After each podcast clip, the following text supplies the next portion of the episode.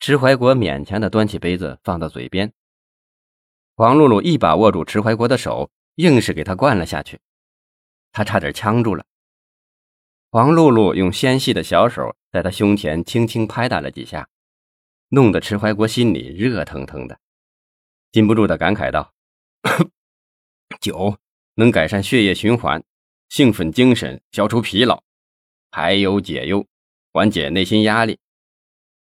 领导敬酒不喝不识抬举，朋友敬酒不喝不给面子，同事劝酒不喝就是不上路子。”如此这般贪杯无度，会麻痹人的神经，行为失控，以至于酗酒闹事、失德违法，还会损伤身体、遗患家庭，可以说是贻害无穷啊！黄露露故作惊讶地叹道：“哥哥的肚子里这么多酒文化，真让小妹妹长了见识啊！还有吗？都说出来，妹妹我也好好的跟哥哥学一手。”迟怀国像仍然陶醉于他的酒文化，呵呵一笑说：“这真要说起这酒文化呀，可是三天三夜都说不完的。”范守业在一边插话：“小黄啊，你不知道吧？你的这位大哥呀，可是才华横溢之人，文武之道、三教九流，真是无所不知呀。”迟怀国笑了笑：“小范，你别拍我马屁啊！”也别抬举我，今儿喝了你们这么好的酒，难得这么高兴，就想起这些酒文化来。说真的，这酒啊，真乃神物，是遥远先民的伟大创造，是上帝赐予人间的魔水啊！咱们中国是酒国，老祖宗的一壶酒，从刻满甲骨文的龟背上流下来，从发黄的《诗经》上流下来，从无数古老的典籍中流下来。融着浓浓的情感，摆上了婚嫁的喜宴，如湿了欢聚的眼眶，镀亮了征战的剑刀。无论你春风得意或愁长久转，还是悲欢离合，总是与酒相伴。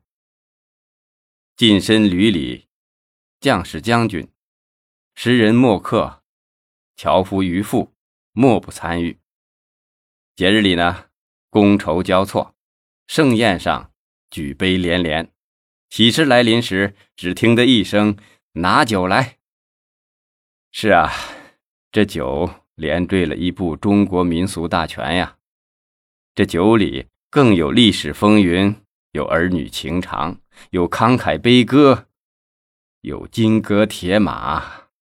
这酒啊，使人类平淡的生活多了几分滋味哦。只是我想不通的是，为什么这洋酒的文化不好懂，也一直的琢磨不透。这么一点酒要几千上万，真是搞不懂啊！迟怀国正在品着酒，感叹酒文化的时候，另一个小姐早让红强连喝了几大杯。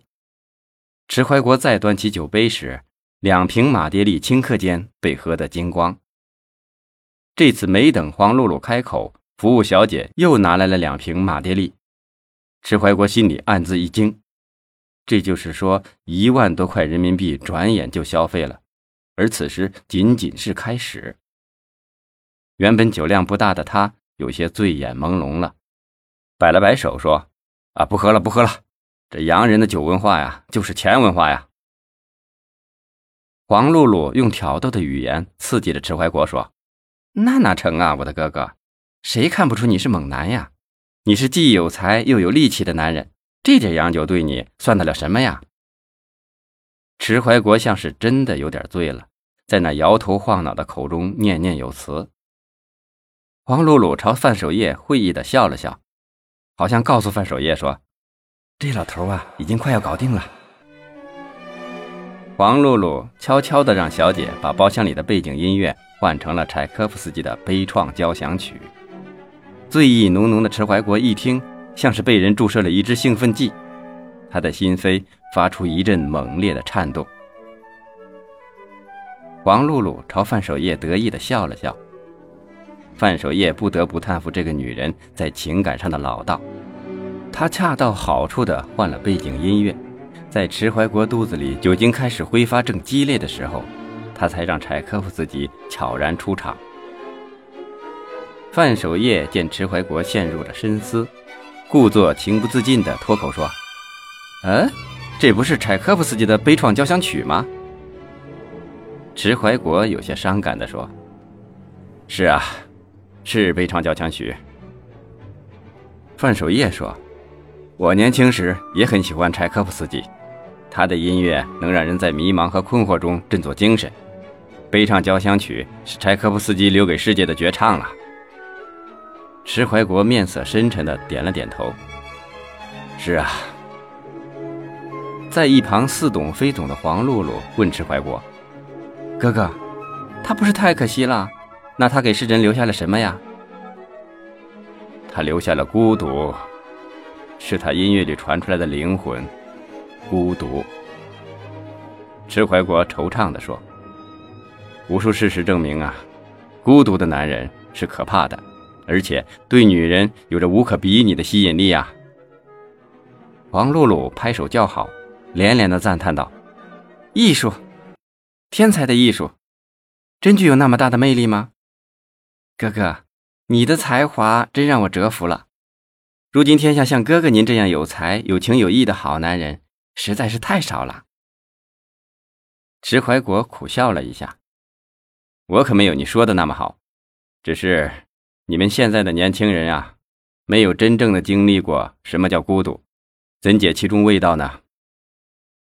王露露撒着娇，把头倚到了迟怀国的肩膀上，嗲声嗲气地说。谁说我不解其中味啊？不就是这酒的味道吗？不信，你尝尝嘛。说罢，又把一杯马爹利灌到了迟怀国的肚子里。